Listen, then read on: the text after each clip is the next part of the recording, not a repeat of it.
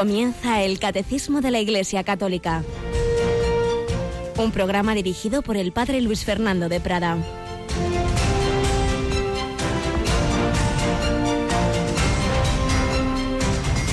Alabados sean Jesús, María y José. Muy buenos días, muy querida familia de Radio María. Comenzamos esta edición del Catecismo al comenzar también un nuevo mes, el mes de febrero este mes en el que vamos a celebrar a la Virgen de Lourdes el día 11, pero antes, mañana, celebramos la presentación del Señor, Jornada Mundial de la Vida Consagrada, un mes que el Señor nos regala. Bueno, quizá no lo acabemos, solo Dios sabe el, el regalo de la vida que nos da a cada uno de nosotros. De momento nos ha dado este día y un día que se nos da como todos los dones de Dios para que fructifiquen para que al terminar estemos más cerca de Él, para que hayamos hecho el bien, para que hayamos dejado el mundo mejor de como lo encontramos, para que hayamos sembrado alegría, paz y amor, y no cizaña y lío, que es lo que a veces ocurre.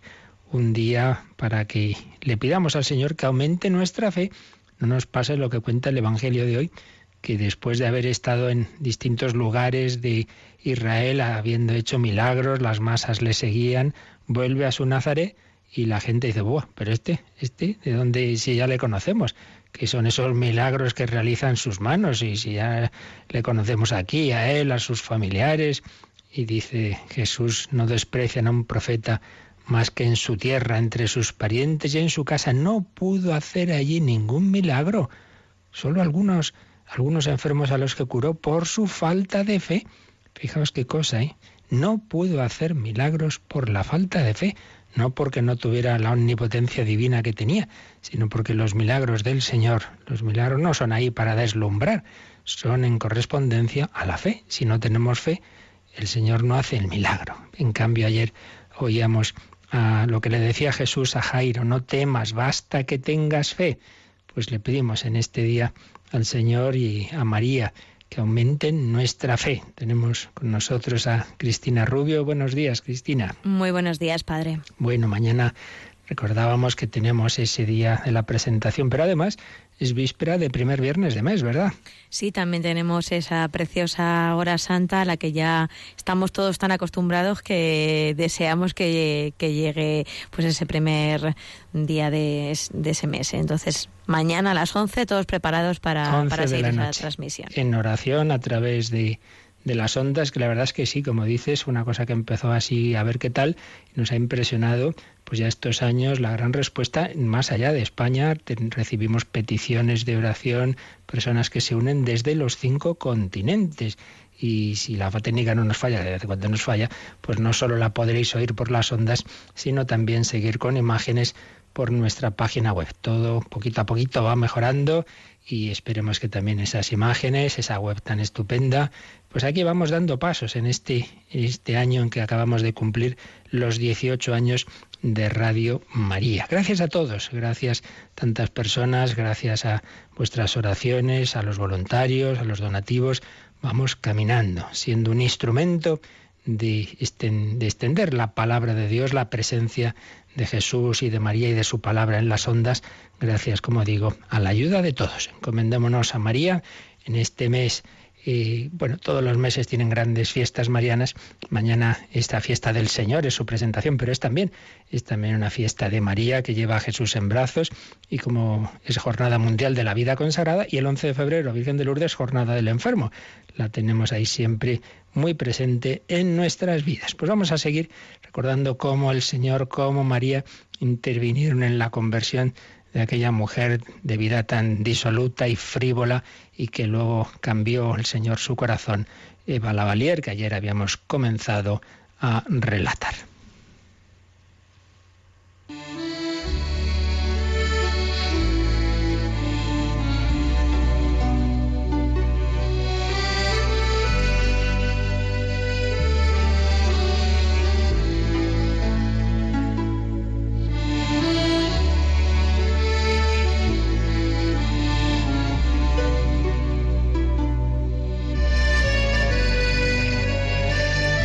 Eva Lavalier. Ayer, siguiendo fundamentalmente el libro Carlos de Foucault y Convertidos del siglo XX, hablábamos de esta mujer una infancia difícil que la hizo pues una mujer propensa a todos los errores y vicios, una mujer de vida muy disoluta que triunfó profesionalmente en París, en Varietés, iban los reyes de otras naciones a verla, a oírla, con su preciosa voz, con su belleza, con su seducción, diversos amantes, madre soltera, eh, con tentativas muy cercanas al suicidio y con ese vacío, ese vacío que le quedaba cuando bajaba el telón, cuando terminaban los aplausos de Asisi, la gloria del mundo, los aplausos, pero mi corazón vacío, esa tristeza que no conseguían llenar ni los placeres ni el mucho dinero que tenía. Y recordábamos cómo, pues yendo a un pueblecito donde tenía una mansión, pues el Señor la, la movió a ir a la misa parroquial y una palabra del párroco llegó a su corazón. Empezó un proceso, un proceso de conversión que al final fue un giro decisivo en su vida. Cuando ya el Señor está, está presente en su corazón, le va a decir Eva al sacerdote, encárguese de mi correspondencia. Yo no quiero ver el correo, no quiero cartas ni visitas, quiero estar muerta al mundo, muerta al teatro, aislada de la frivolidad y del escándalo en que había vivido. Tiene una inseparable amiga, Leonila, y le dice, ya está, no leerás más Eva Lavalier en los carteles teatrales. Adiós a los escenarios. Escribe al diplomático alemán, al amante de turno, von Lucius, que lamentaba la separación a causa de la, de la Primera Guerra Mundial y urgía su presencia en un país neutral. Y le escribe, entrevista imposible. Rotos también los lazos carnales. Más aún, se presenta en París, cancela los contratos pendientes y va a su piso en una bueno, en la en la Avenida de los Campos Elíseos tenía un piso extraordinario, vivía como una auténtica reina, servida, admirada, agasajada, amada. Bueno, pues se presenta eh, allí como una soberana, la casa con ostentación de riqueza y lujo jamás vistos, sentados a la mesa, puesta como en las mejores ocasiones ella y la servidumbre al completo, los criados vistiendo de gala, ella enjollada, elegante, fascinante como nunca. ¿Y para qué todo esto? Pues fijaos, quería decirles lo siguiente, que se había despedido del teatro, que abandonaba París, que emprendía una vida nueva. Decid, aunque no lo comprendáis, decid que ahora la Lavalier es una mujer feliz, muy feliz, pregonadlo. Ya había vendido todo, desprendida de la riqueza hasta el extremo. De hecho, epistolarmente dirá poco después, me resulta difícil atender a mis gastos. Antes tiraba el dinero por la ventana.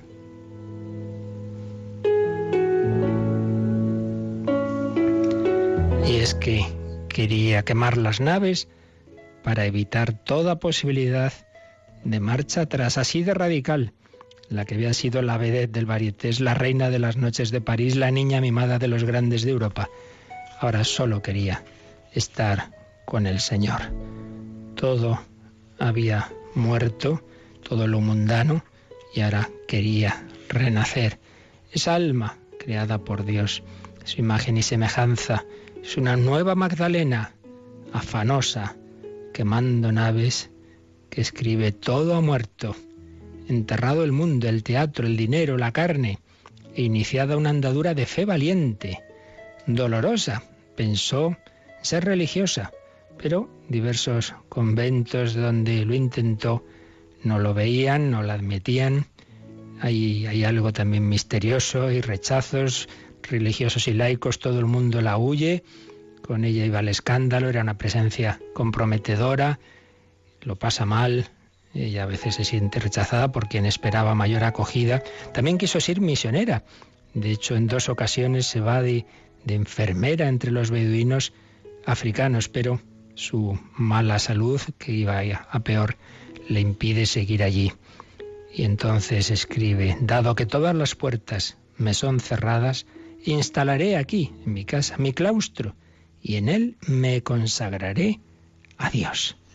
Pues sí, El Señor no tenía para ella una vocación de meterse aquí o allá, sino de, en su vida ordinaria, santificarse. Muchas personas preguntan, pero hay también vocación, tengo yo vocación, ni me he casado, ni he entrado en ninguna orden. Todo el mundo tenemos una llamada, una misión. Todos estamos llamados a la santidad. Si a través de las circunstancias la providencia te indica que no estás llamado a entrar aquí o allá, pues eso no quiere decir que no tengas tú también esa vocación a unirte con Él y hacer el bien. Y esto es lo que hizo esta mujer. Una vida de oración, de penitencia, una vida de intercesión por los demás, la que antes solo vivía para la pasarela, ahora vivía como una eremita.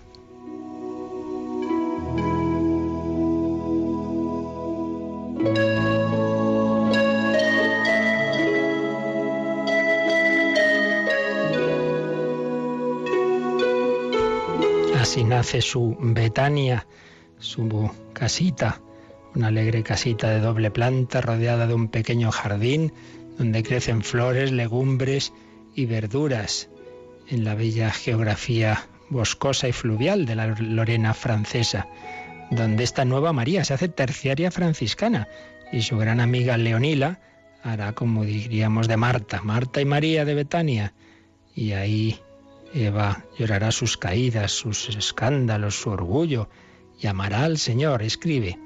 La vida transcurre sencilla en la paz del paisaje.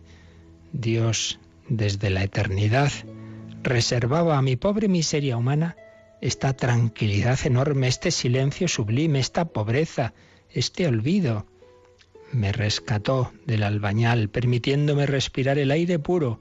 Es bueno, es demasiado bueno conmigo.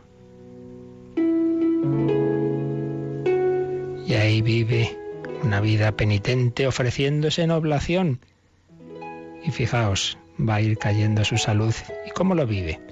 Señor, en expiación de mi gula os ofrezco mis dientes. Perdió la dentadura. Señor, os ofrezco mi boca para purgar las mentiras y las palabras escandalosas salidas de ella. Sufrió una grave infección en la cavidad bucal. Señor, os ofrezco mis ojos en reparación de las miradas pecaminosas que he provocado. Y quedó con un solo ojo y enfermo. Y aún así hizo oración.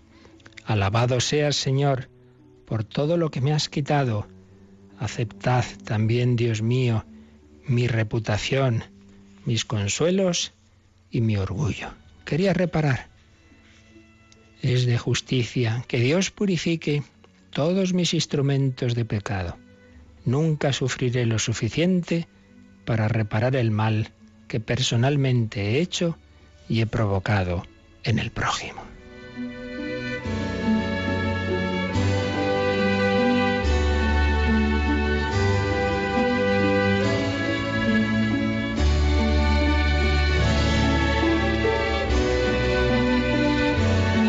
Sí, de María Magdalena la Señora había echado siete demonios y luego fue una mujer tan entregada a Jesucristo, la primera que le vio resucitado del grupo apostólico que va a estar ahí en esa primitiva iglesia, una de las santas más veneradas de esos primeros tiempos, pues también en nuestra época, personas, mujeres, en este caso, esta famosa actriz que había vivido en ese ámbito mundano que había llevado a tantos al pecado que había vivido en esa pasarela mundana. Ahora solo quería santificarse para ayudar a los demás y reparar sus pecados. Nadie, nadie lo demos por perdido, no nadie pensemos este, esta no tiene solución. El Señor a todos nos espera en un recodo del camino, como esperaba Saulo para convertirlo en Pablo como esperaba André Frosar aquella tarde de julio, en esa misma ciudad, París, donde años antes Eva Lavalier había estado actuando y donde el Señor sacó de ella, sacó de ella una auténtica santa. Pues pedimos al Señor que también nosotros volvamos a casa, que si estamos alejados o fríos o tibios, nos demos cuenta de que el Señor a todos nos llama a la santidad y a colaborar con Él en la redención del mundo, anunciar a todos que Cristo es el único que puede llenar nuestro corazón.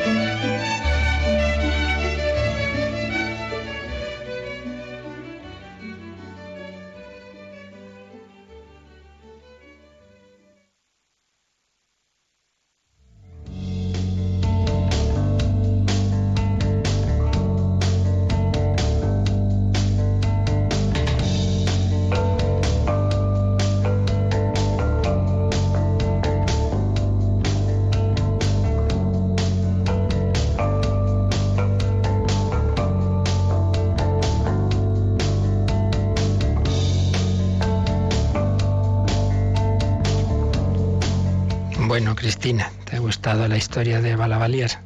Sí, la verdad es que, pues como todas las historias que nos trae Padre, siempre nos tocan algo la fibra del corazón. Nos queda oír el final de su vida, la muerte lo dejamos para mañana. Pero sí, sí, es muy bello ver cómo el Señor va llamando a todos en tantos lugares del mundo, a través de cualquier circunstancia. El Señor toca nuestro corazón. El Hijo de Dios que se hizo hombre, que dio la vida por todos y por cada uno. Cristo me amó y se entregó a la muerte por mí. Dirá el primer gran converso, San Pablo, por mí, por mí la redención, ese por mí que cuando uno se convierte, como Eva Lavalier le impresiona tanto, y quiere corresponder también, pues ofreciendo esa misma eh, salud, esas limitaciones como oíamos antes. Bueno, pues es lo que estábamos resumiendo cuando terminamos este apartado que nos ha estado explicando la pasión de Cristo. Eh, veíamos ayer ya varios números del resumen y nos quedábamos en el 622, estos números en letra cursiva con el que el catecismo termina cada apartado para que nos quede pues lo esencial de lo que hemos ido viendo. Pues vamos nosotros a leer este número donde nos quedábamos y a la vez pues también echamos un ojito a cómo explica estos temas el Catecismo de Jóvenes Yucat. Leemos primero el Catecismo Mayor 622. La redención de Cristo consiste en que Él ha venido a dar su vida como rescate por muchos, es decir, a amar a los suyos hasta el extremo, para que ellos fuesen rescatados de la conducta necia heredada de sus padres. Una vez más, estos números mm, relativos a la pasión están hechos con, citas, con citas del Nuevo Testamento. Este número 622, eh, que es una frase toda ella seguida, pero está hecha con tres citas. Dice, la redención de Cristo. Nos explica, nos habla de la redención. Ahora recordaremos rápidamente lo que es. Consiste en que, primera cita, Él ha venido a dar su vida como rescate por muchos. Una palabra de Jesús en Mateo 20, 28. El Hijo del Hombre no ha venido a ser servido, sino a servir y dar su vida como rescate por muchos, por los muchos. Este famoso los muchos, que significa que no es por uno, que es por todos, aunque es verdad que luego no van a ser, de hecho, no todos van a aprovechar esa redención, porque no basta que él lo haya hecho. De Cristo ha muerto por todos y por cada uno, también por los más pecadores y por los que se condenen, sí, él ha muerto por todos. Pero hace falta que uno acepte esa redención, que uno quiera ser amigo de Cristo. En ese sentido, lamentabilísimamente, no todos se aprovecharán de, de esa redención de Cristo, pero Él ha dado la vida por todos. Ha venido, el Hijo del Hombre ha venido a dar su vida como rescate por muchos. Es decir, a amar a los suyos hasta el extremo. Esta cita de dónde viene, pues ya la hemos leído varias veces, es el inicio del capítulo 13 de San Juan. Hemos recordado que se suelen señalar en el Evangelio de San Juan dos partes muy diferenciadas. El libro de los signos, del capítulo 1 al 12, estructurado en torno a lo que San Juan llama los signos, es decir, los grandes milagros de Jesús. El último de ellos es la resurrección de Lázaro. Eso es hasta el capítulo 12. Y luego, a partir del capítulo 13, el, libro de la hora de Jesús. ¿Qué, es la hora de Jesús? Mujer, todavía no ha llegado mi hora, le dice en Caná, pero ahora ya sí llega la hora, pues la hora de dar la vida, la hora de la pasión y resurrección, la hora del misterio pascual. Ahí va a estar ya María al pie de la cruz. Bueno, pues esa hora empieza con esta expresión, habiendo amado Jesús a los suyos que estaban en el mundo, los amó hasta el extremo. Es la cita que pone aquí el catecismo. Eh, la redención de Cristo consiste en que Él ha venido a dar su vida como rescate por muchos, es decir, amar a los suyos hasta el extremo para que ellos fuesen, y ahora la cita es de la primera carta de Pedro, una Pedro 1.18, para que ellos fuesen rescatados de la conducta necia heredada de sus padres.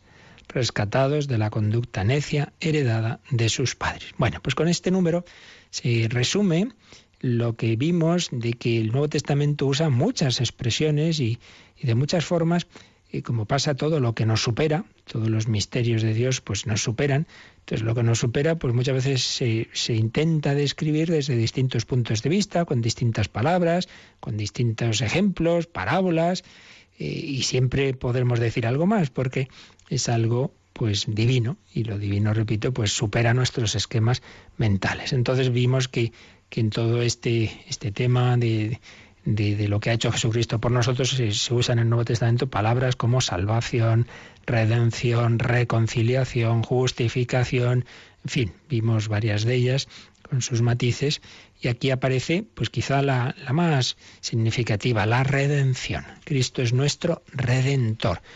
O también muy significativa es salvación, quizá la usemos más. Jesús es nuestro salvador. ¿Cuál que matiza así, ahora dicho de una manera sencillita? En su momento lo vimos pues más teológicamente. Bueno, pues simplemente salvación indica uno está en una situación muy desesperada, una situación mala, por ejemplo, uno está ahogándose, uno está eh, metido en un sitio donde puede morir y, y salvación indica que ha sido salvado de esa situación. No se dice cómo, simplemente que ha sido salvado. Uno estaba en el agua y le han salvado del agua. Uno estaba en un, en un edificio ardiendo y, los bomberos pues le, han salvado de esa situación. Uno estaba secuestrado y bueno, pues se, ha salvado. Se puede haber escapado, como ese testimonio que con frecuencia hemos puesto en Radio María de ese arquitecto mexicano que fue secuestrado más de un año y consiguió escaparse, o lo han liberado, como liberaron a Ortega Lara. Salvación. Uno ha sido salvado de una determinada situación. Redención, añade un matiz. Y es que la forma de ser salvado es que ha sido rescatado por alguien que ha pagado un rescate. Uno estaba como secuestrado, uno estaba en una situación negativa y la manera de ser salvado ha sido con una redención en la que alguien eh, ha puesto de su parte, ha puesto algo, algo suyo para, para salvar. El, por ejemplo, arriesgar la vida o lo que hacían eh, los mercedarios y otras órdenes religiosas en la Edad Media cuando había cristianos secuestrados por, por los corsarios turcos, otros, otros pueblos musulmanes que, hacían esas racías en, en, el Mediterráneo cristiano y secuestraban eh, a distintas personas, como los, por ejemplo lo estuvo secuestrado Cervantes, sin ir más lejos. Entonces, ¿qué, qué hacían? Pues, pues mm, bien, eh, hacían un esfuerzo por recaudar dinero con el que pagar el rescate de esas personas o se ofrecían ellos mismos en su lugar. Entonces, esa persona había sido redimida, redimida por alguien que había hecho el esfuerzo de conseguir ese, esas limosnas o incluso se ponía en su lugar, redimido. O aquel sargento polaco que en el campo de Auschwitz y había sido designado con otros nueve para el barrancón de, del hambre y se ofrece el padre Colbe en su lugar. Es salvado, es redimido porque el padre paga por él, por así decir. Bueno, pues esta expresión se aplica a Jesucristo.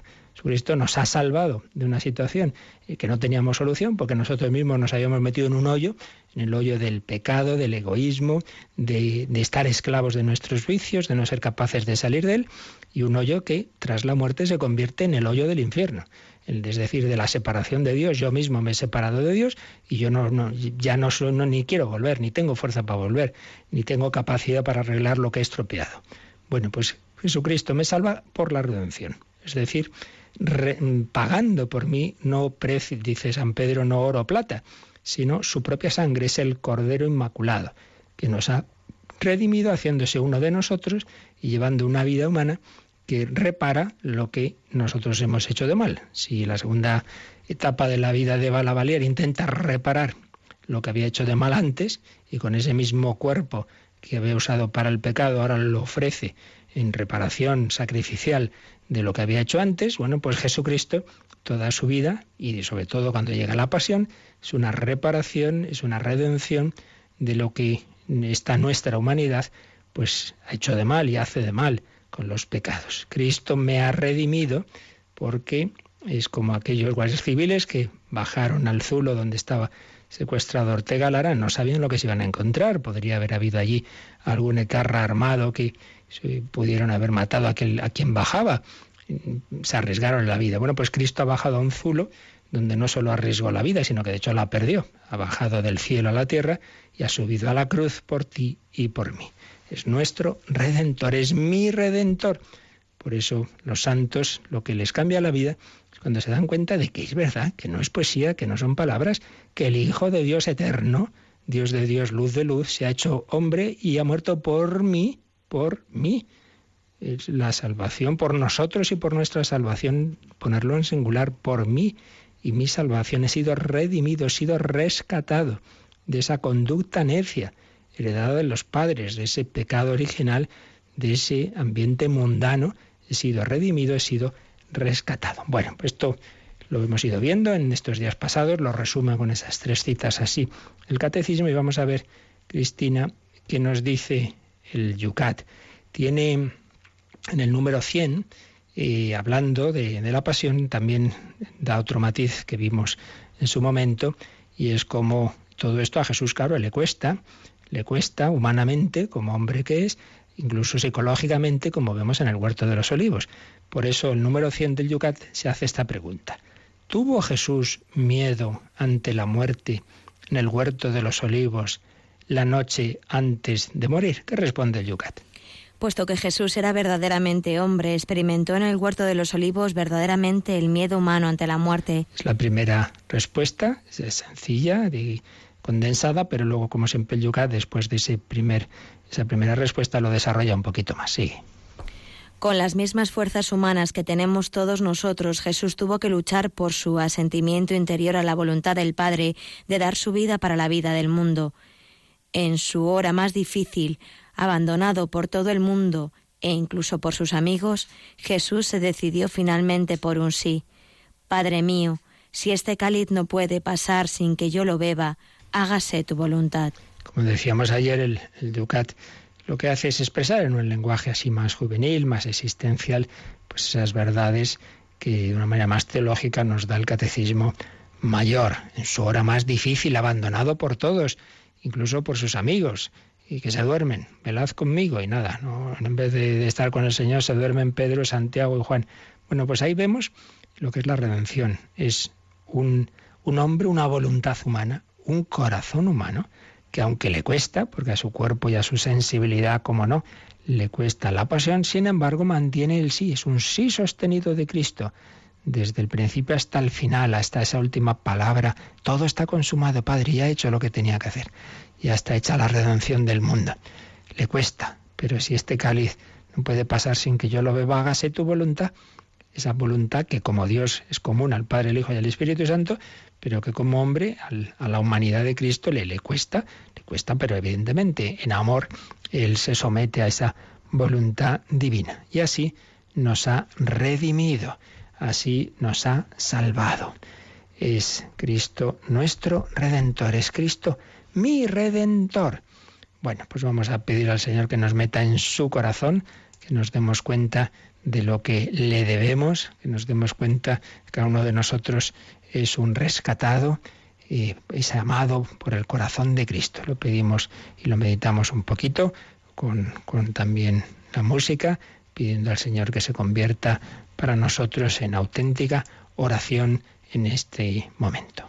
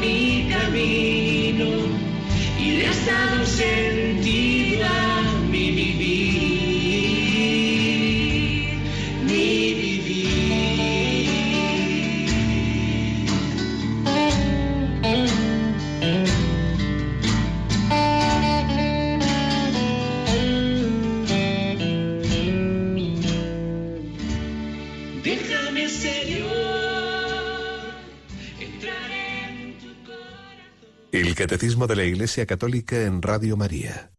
Déjame, Señor, entrar en tu corazón. Señor Rico Pavés, en su síntesis de Cristología, hace una bella reflexión espiritual para todos. Nos dice así, en la escuela de la pasión del Señor aprende quien acoge las palabras del Hijo y Maestro. Progresa quien camina detrás del que va primero. Aprovecha quien reconoce en las heridas sus propias culpas. Crece quien como niño se hace pequeño. Lección de amor, corazón requiere. La escucha, atención y disposición del discípulo son actitudes del corazón. En la escuela de la pasión es buen alumno el que se deja amar y comunica a otros el amor de Dios recibido. En esta escuela el amor está velado, la belleza cubierta de oprobios, la ternura tapada por la crueldad, la verdad negada desde la mentira y la indiferencia, la vida herida por muerte ignominiosa. Para levantar el velo y descubrir el amor que todo lo puede, es necesario devolver amor a quien de forma extrema nos ha amado. La escuela de la pasión, qué importante, la escuela donde se han forjado todos los santos, desde aquel famoso mártir San Ignacio de Antioquía, dejadme que imite la pasión de mi Dios, hasta pues esa persona que hoy día está sufriendo, que está pasándolo mal en su cuerpo o en su alma y mira a Cristo crucificado, redimidos por Jesucristo. Pues vamos al último número de resumen del Catecismo, Cristina, que es el 623, que intenta entrar más en ese misterio interior de Cristo y cómo nos ha redimido. Lo leemos.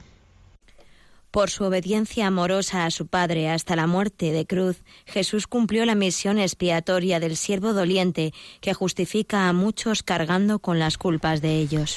De nuevo, un número pues lleno de citas. Por su obediencia amorosa a su Padre hasta la muerte de cruz. ¿Os suena esto?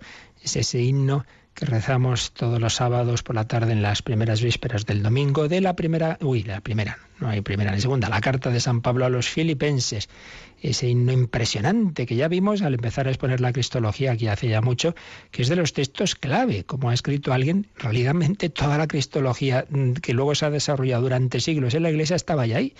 Ese Hijo de Dios que era Dios eterno, pero que no retuvo esa, no se aferró a su divinidad, sino que se despojó, como como Eva Lavalier se quitó sus vestidos y sus riquezas y se despojó, no, pues mucho más. El Hijo de Dios se despoja de ese vestido de su divinidad al hacerse hombre y aparece como uno cualquiera. Y obedece, y obedece a María y a José y luego a Pilato y, y obedece hasta la muerte y muerte de cruz. Obediencia amorosa. Son las actitudes clave de la redención. ¿no? no es que hayamos sido redimidos por el sufrimiento, sin más. Sufrir ha sufrido mucha gente y sufre. No es eso. Es sufrir por obediencia, en ese espíritu de obediencia amorosa, es decir, lo contrario del pecado. El pecado es que no obedezco a Dios, hago lo que me da la gana y me fío más de mis apetencias o de la voz de Satanás, como vemos en el pecado original. Obediencia, pero obediencia amorosa, no obediencia, para no mandan aquí que fastidiarse, no. Por su obediencia amorosa a su Padre hasta la muerte de cruz, Jesús cumplió la misión expiatoria ¿Qué es esto de expiatoria? Pues que uno espía por otros, uno repara por otros. Padre Colbert es el que espía, vamos, el que asume, el que asume la muerte de otro. Bueno, pues aquí aparece ese texto que ya hemos también citado muchas veces. Si el texto quizá clave del Nuevo Testamento es Filipenses 2 y, la frase de Jesús de que el Hijo del Hombre ha venido a dar la vida en rescate por muchos, en el Antiguo Testamento el texto clave es el capítulo 53 de Isaías, que empieza, empezando un poquito antes, en el final del 52, el cuarto cántico del siervo de Yahvé, ese, ese siervo inocente que fue traspasado por nuestras culpas como cordero inocente llevado al matadero, y que justifica a muchos cargando con las culpas de ellos. Si estaba ya esto anunciado en Isaías 53:11, ese pasaje que iba leyendo el eunuco de Candaces que nos cuenta los hechos de los apóstoles, un hombre que buscaba la verdad y que le había caído en sus manos escrituras de los judíos y estaba leyendo ese texto y dice, pero ¿esto a quién se refiere? Y el Espíritu Santo le envía al diácono Felipe y le explica que ese es Jesús, que acababa de morir en la cruz, era ese siervo doliente, era ese Cordero de Dios que quita el pecado del mundo, como lo anuncia Juan Bautista. Y así justifica a muchos cargando con las culpas de ellos. Un número, pues, formado con Filipenses 2, Isaías 53, también se hace alusión a Romanos 5.19, donde se nos dice que hemos sido justificados, justificados, hechos justos de, de nuestra situación de injusticia, de pecado, de separación de Dios. Hemos pasado a la amistad con Dios, a la justificación, porque uno ha reparado, porque por todos nuestros noes, millones, miles de millones de noes a Dios, hay un sí de un valor infinito, porque es un sí humano, es un sí de un corazón humano, pero pronunciado por alguien cuyo yo es un yo divino, la persona segunda divina de la Trinidad. Es lo que nos dice aquí el catecismo, pero vamos a ver ahora el Yucat. Eh, tiene un par de números que siguen exponiendo en ese lenguaje juvenil el, misterio de la pasión y redención. Así que vamos a coger, Cristina, el 101 del Yucat. Vamos a ver que nos plantea aquí este, este texto que Benedicto XVI regaló en la JMJ de Madrid. Se hace esta pregunta que muchas veces nos hacemos todos. ¿Por qué tuvo Jesús que redimirnos precisamente en la cruz? ¿No pudo ser de otra forma? Pues, pues sí, sí pudo ser de otra forma, pero bueno, vamos a ver qué responde el Yucat a esta pregunta. ¿Por qué tuvo Jesús que redimirnos precisamente en la cruz? Primera respuesta que nos da. La cruz en la que Jesús inocente fue ajusticiado cruelmente es el lugar de la máxima humillación y abandono. Cristo, nuestro Redentor, eligió la cruz para cargar con la culpa del mundo y sufrir el dolor del mundo. De este modo, mediante su amor perfecto, ha conducido de nuevo el mundo a Dios. Aquí no responde el por qué, sino simplemente expresa lo que ahí se da pues la máxima humillación, era la peor forma de muerte. Entonces, al tal punto que si era ciudadano romano le podían matar de muchas formas, pero no con la cruz. Eso quedaba reservado a esclavos y a, a pueblos oprimidos, pero nada de los romanos. Pero Cristo sí, lugar de la máxima humillación y abandono. Cristo eligió la cruz para cargar con la culpa del mundo, con mis pecados y sufrir el dolor del mundo. Mediante su amor perfecto ha conducido de nuevo el mundo a Dios. Pero ahora desarrolla ya un poco más y ahora ya sí que nos dice algo de por qué, porque ha querido escoger el Señor ese camino. Dios no nos podía mostrar su amor de un modo más penetrante que dejándose clavar en la cruz, en la persona del Hijo. La cruz era el instrumento de ejecución más vergonzoso y más cruel de la antigüedad. Los ciudadanos romanos no podían ser crucificados por grandes por grandes que hubieran sido sus culpas. De este modo Dios penetra en lo más profundo del dolor humano.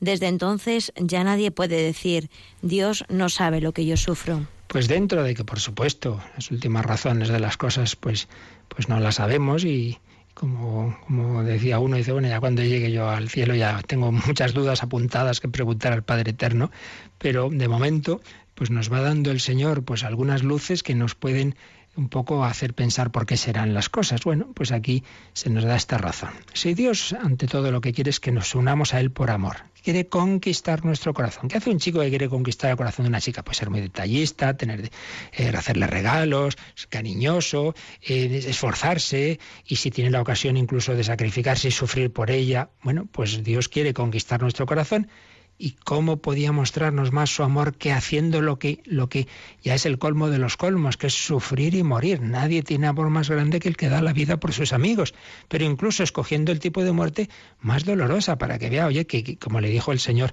a la Beata Ángela de Foliño, yo no sé amado en broma, que esto va en serio, que esto va muy en serio. Esto no son palabritas y corazones ahí grabados en un árbol. Es en el árbol de la cruz un corazón abierto por la lanza Dios no nos podía mostrar su amor de un modo más penetrante que dejándose clavar en la cruz en la persona del Hijo. En ese instrumento, como hemos ya anticipado antes, era el, instrumento de ejecución más vergonzoso, más cruel de la antigüedad. Y muy bonito lo último que dice este número del Yocat. Ya nadie puede decir, Dios no sabe lo que yo sufro. Cuando nos rebotamos, ah, Dios mío, lo que me han mandado, esto Dios no puede quererme, si me hace esto, oye, oye, oye, más despacio, que Dios es el primero que ha pasado por ahí. Y lo tuyo siempre será muy pequeñito, ¿eh?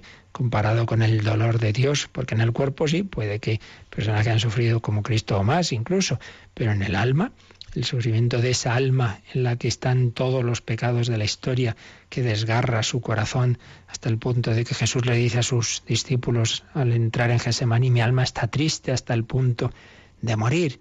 Él carga con todos nuestros dolores y tristezas. Nadie puede decir que a mí me ha dejado solo Dios en el sufrimiento. De eso nada. Cristo ha asumido la cruz y tu cruz para que tú sepas que nunca estás solo. Mira, Cristina, ahí en la columna a la derecha viene también una pequeña frase de San Cirilo de Jerusalén, que en la edición española de Yucat añadía algunas citas como esta. Dios extiende sus brazos en la cruz para abrazar hasta los confines del universo. Ese Dios hecho hombre, ese Dios crucificado, muere con los brazos abiertos. Y, decía esto San Cirilo de Jerusalén, extiende sus brazos en la cruz para abrazar hasta los confines del universo. El sacerdote cuando celebra la misa tiene en, en la parte central los brazos extendidos, también esa postura de intercesión orante de mirar hacia lo alto y de pedir por el mundo entero. Por eso, en, torno a ese momento central, la plegaria eucarística se pide por, por el Papa, los obispos, los vivos, los difuntos, por todos, por todos, porque Dios ha muerto por cada uno y abraza hasta los confines del universo. ¡Qué belleza! Jesús nos ha redimido así porque quería mostrarnos su amor. Y viene otro número, el 102, en el Yucat, que este corresponde a lo que vimos y también en, al acabar la exposición del, apartado que, que, estamos terminando hoy del catecismo, el último número que vimos antes de entrar en el resumen, si os acordáis, después de haber hablado cómo fue la pasión de Cristo, es cómo nosotros estamos llamados a participar también en la pasión de Cristo, a colaborar unir nuestros sufrimientos, un poco como veíamos en el testimonio de Balavalier, que ella ofrecía sus sufrimientos en, colaboración a la redención del mundo. Bueno, pues aquí el Yucat eh, también recoge esa idea tan, tan importante para nuestra vida, de que no perdamos ningún sufrimiento, que los unamos a la, a la cruz de Cristo. Vamos a leer este número 102 que se pregunta. ¿Por qué debemos nosotros también aceptar el sufrimiento en nuestra vida y así cargar con la cruz y con ello seguir a Jesús, que responde el Yucat. Los cristianos no tienen que buscar el dolor, pero cuando se enfrentan a un dolor que no, no se puede evitar, este puede cobrar sentido para ellos si unen su dolor al dolor de Cristo. Cristo padeció por vosotros, dejándoos un ejemplo para que sigáis sus huellas. Aquí se nos dicen dos cosas. Primero, que el hecho de que nosotros podamos y colaborar y en la redención del mundo aceptando el sufrimiento no quiere decir que el cristianismo sea dolorista, que uno tiene que estar obsesionado, a ver, a ver, a ver si sufro, ahora voy a sentarme de una manera que me duele aquí y luego voy a hacer... No, no es eso, no es obsesionarse por buscar el dolor, no se trata de eso, pero sí que cuando llega, que siempre llega, antes o después, un dolor de un tipo o de otro, cuando llega el sufrimiento, este mm, para nosotros tiene un sentido. No, no debemos pensar, hoy esto me impide eh, santificarme o esto me impide colaborar en la redención del mundo. Al revés, al revés. Ahí te unes a la cruz de Cristo. Entonces, una vez más, una cita del Nuevo Testamento, de 1 Pedro 2.21.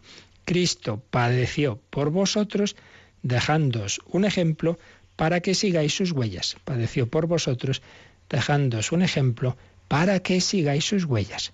Ejemplo, imitación, seguimiento, seguir sus huellas. Son dos conceptos, imitación y seguimiento, muy ricos de la historia de la espiritualidad que ya hemos desarrollado en otras ocasiones y a fondo en el programa Vida en Cristo, pero que nos indican esto, que todo cristiano está llamado a configurar su vida desde dentro a la de Jesucristo en todos los momentos, también los dolorosos.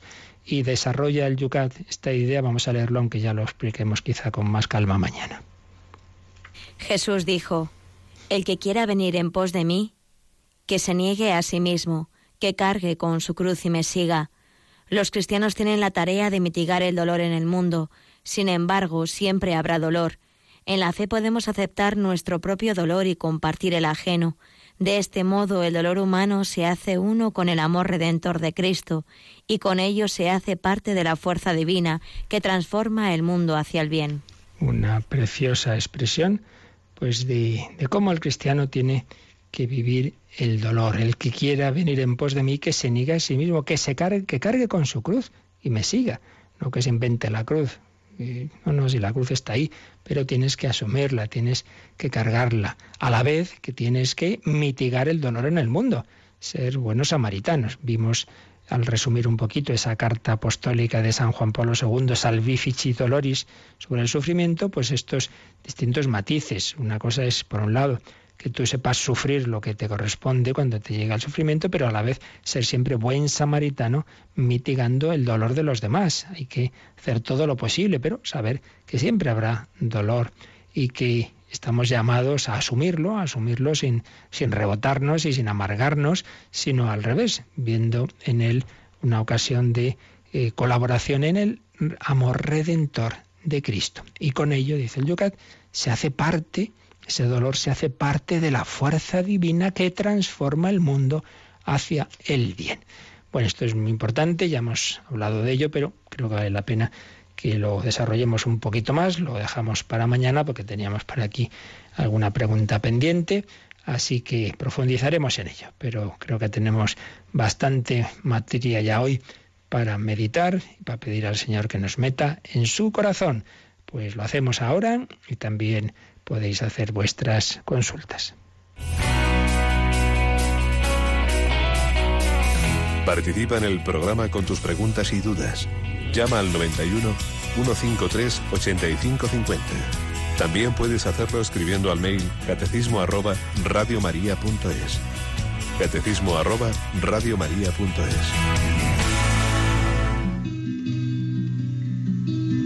Corazón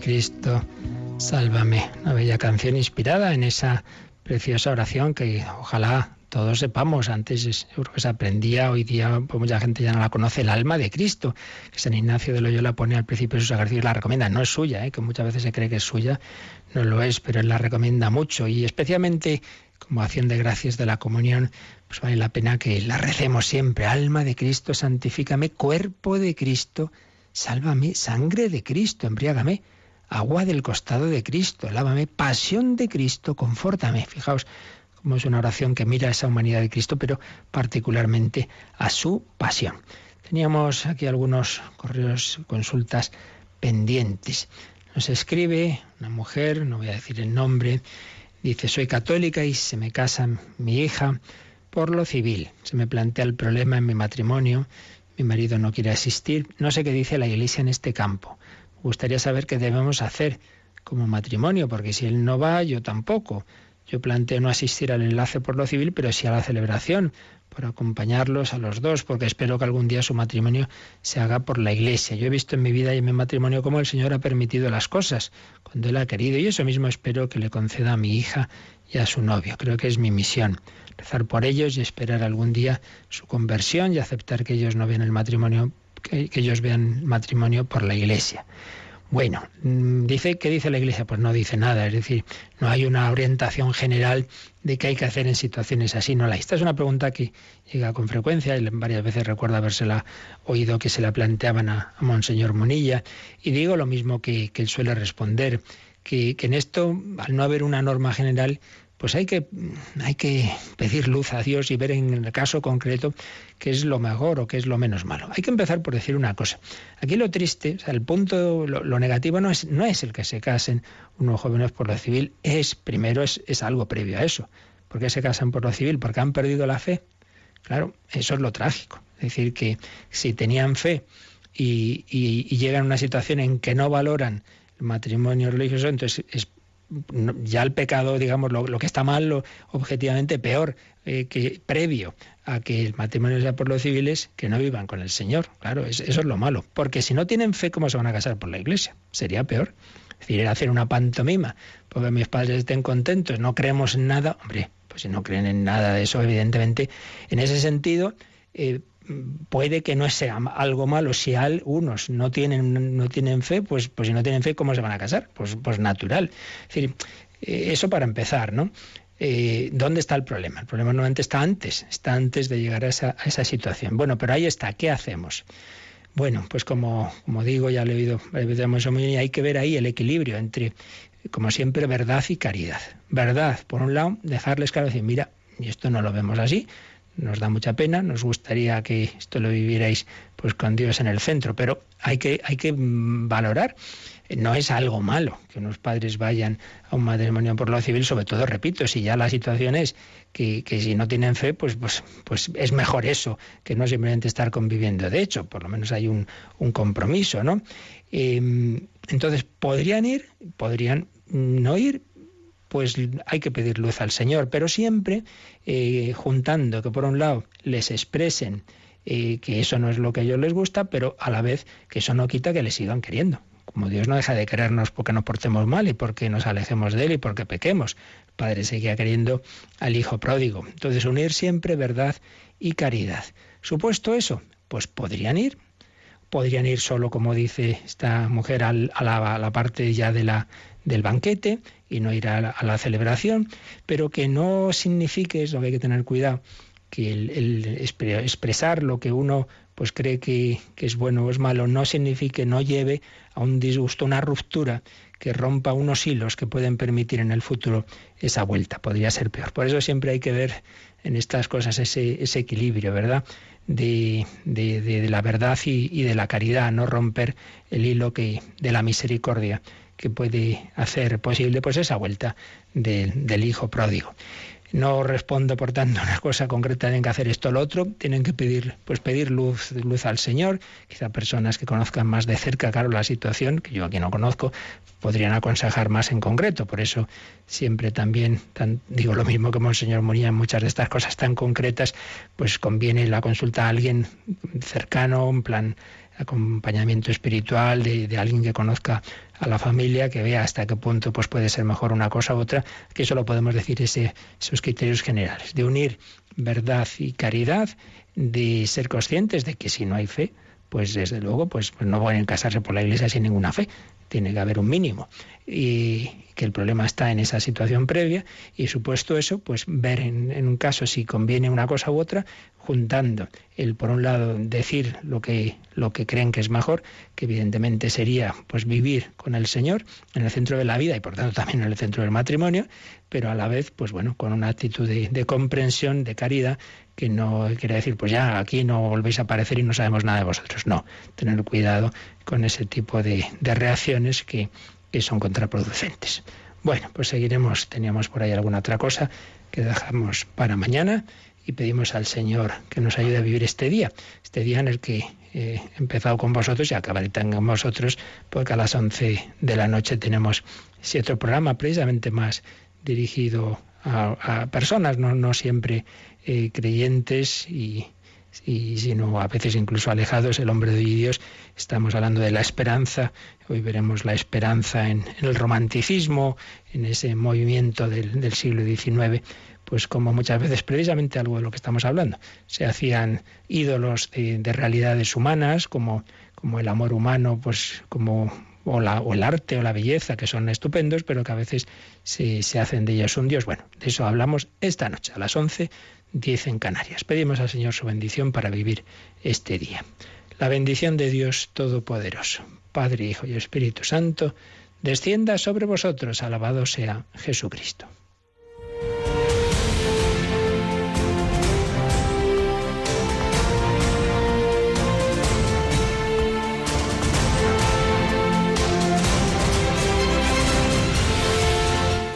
Han escuchado en Radio María el Catecismo de la Iglesia Católica. Un programa dirigido por el Padre Luis Fernando de Prada.